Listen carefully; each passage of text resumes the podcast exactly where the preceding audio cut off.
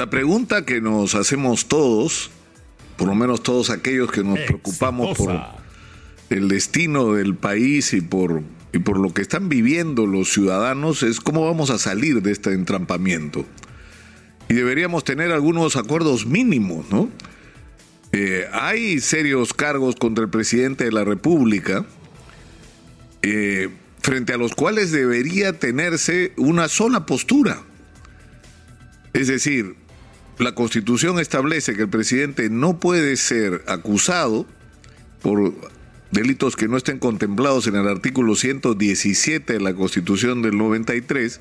Sin embargo, esto no impide que el presidente sea investigado, sobre todo cuando lo que está en juego, como ha dicho la resolución del fiscal Pablo Sánchez en el momento que tomó la decisión, cuando esté en juego la moral pública y cuando de lo que estamos hablando es de la posibilidad de que el presidente esté seriamente involucrado en actos de corrupción.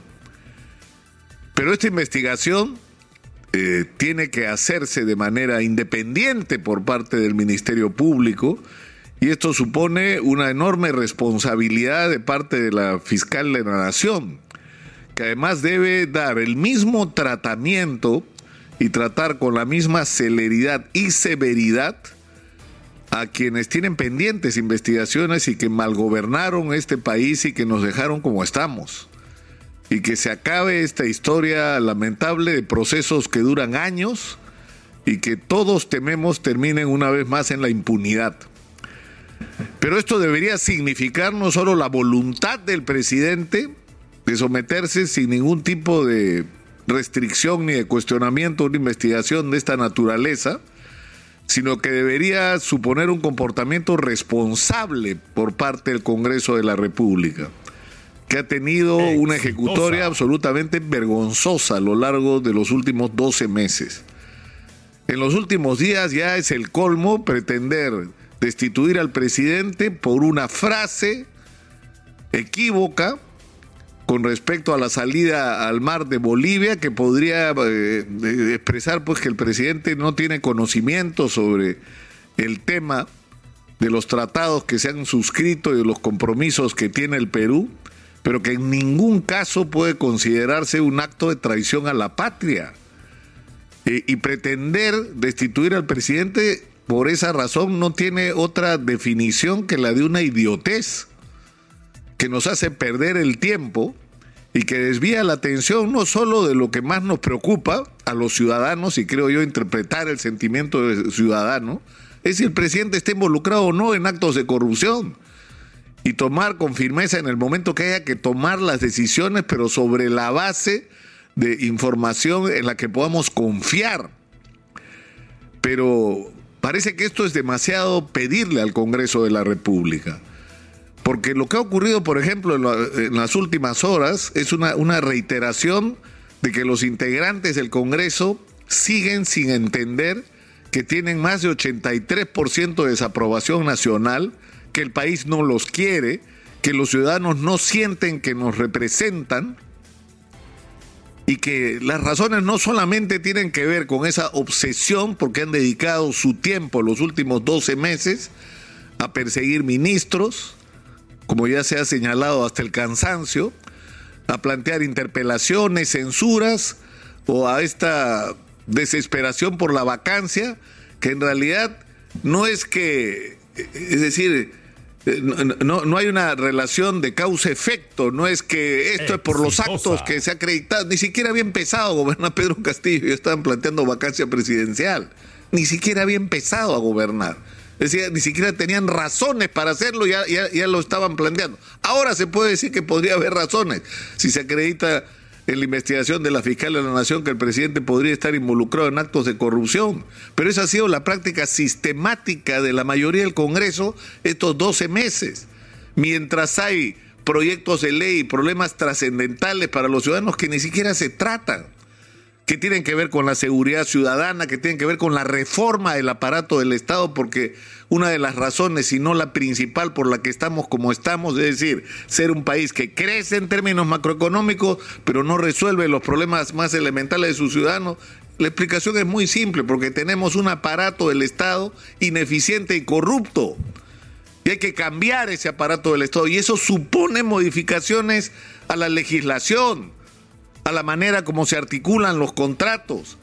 Tiene que ver con el tema de cómo se deciden los nombramientos en el sector público, que no basta con definir que tienen que estar calificados. No, señor, tiene que haber meritocracia tiene que acabarse, acabarse la dedocracia, esos puestos de confianza que han sido mal utilizados durante décadas para poner en los puestos claves de la administración pública a gente que no está ahí para resolver los problemas de los peruanos, sino para hacerse ricos. Y finalmente, los espectáculos vergonzosos como los que hemos eh, sido testigos todos los ciudadanos en los últimos días.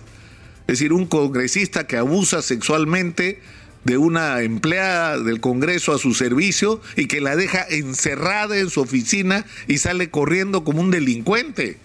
Y que los señores del Congreso de la República deciden que a fines de agosto verán el asunto.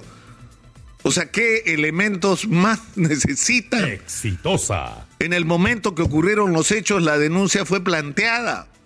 Llegó un miembro de la policía con una persona amiga de la agraviada y el congresista huyó y encerró a la agraviada en su oficina.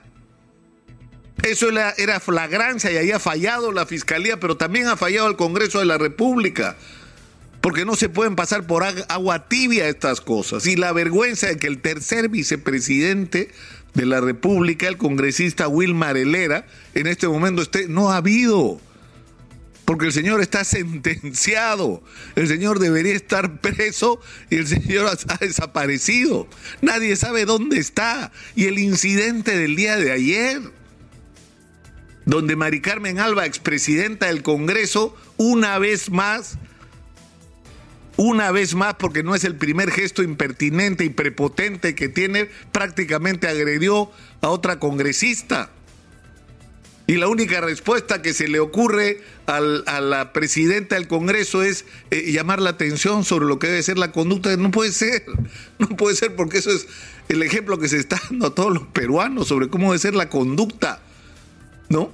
De cualquier ciudadano común y corriente. Y la presidenta de la Comisión de Acusaciones Constitucionales, la congresista de la Subcomisión de Acusaciones Constitucionales, que como se ha denunciado acá en Exitosa y lo han hecho nuestros compañeros Exitosa y Quitos, comparte su tiempo entre la comisión, la subcomisión y hacerle campaña a su marido cuando la ley lo prohíbe, sin que nadie intervenga en el Congreso, sin que nadie levante la mano y diga qué está pasando acá. Es decir, estamos en, yo no sé sinceramente si es demasiado pedirle a este Congreso que, que entienda que nadie eh, pretende en este país, porque yo creo que esto está más allá de las ideologías, que en el Perú hay impunidad. Y que si el presidente de la República ha metido la mano, bueno, tendrá que hacerse responsable y sufrir todas las consecuencias. Pero eso hay que hacerlo bien, porque hay que sentar precedentes de cómo se hacen las cosas correctamente.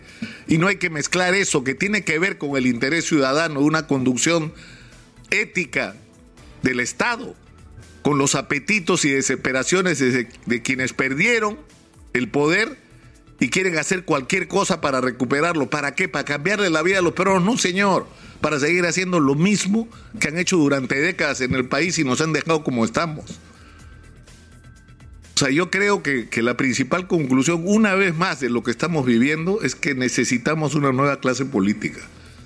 El Perú necesita nuevos dirigentes y esa es la gran tarea que debemos proponernos todos desde donde estemos, desde los medios de comunicación, dejar pues lo que, de hacer lo que hacen la mayor parte de los grandes medios, con honrosísimas excepciones, individuales quiero decir, que es eh, sumarse a las fanáticas campañas que han dividido este país y han sembrado el odio de una, de una manera asfixiante, sino ayudar todos a buscar y ayudar a construir esta nueva dirigencia para el país, que esté a la altura de las circunstancias, no solamente por sus calidades morales, es decir, que no nos pase que el 2 de octubre volvamos a elegir a los nuevos ladrones, sino que demos por lo menos un paso en la dirección de construir una, una nueva conducción del país de gente honesta, pero también de gente que esté capacitada para resolver los problemas que están ahí, que todos sabemos cuáles son, pero también sabemos cuáles son las soluciones. Mi nombre es Nicolás Lucar, esto es Hablemos Claro, estamos en Exitosa Perú. La voz de los que no tienen voz.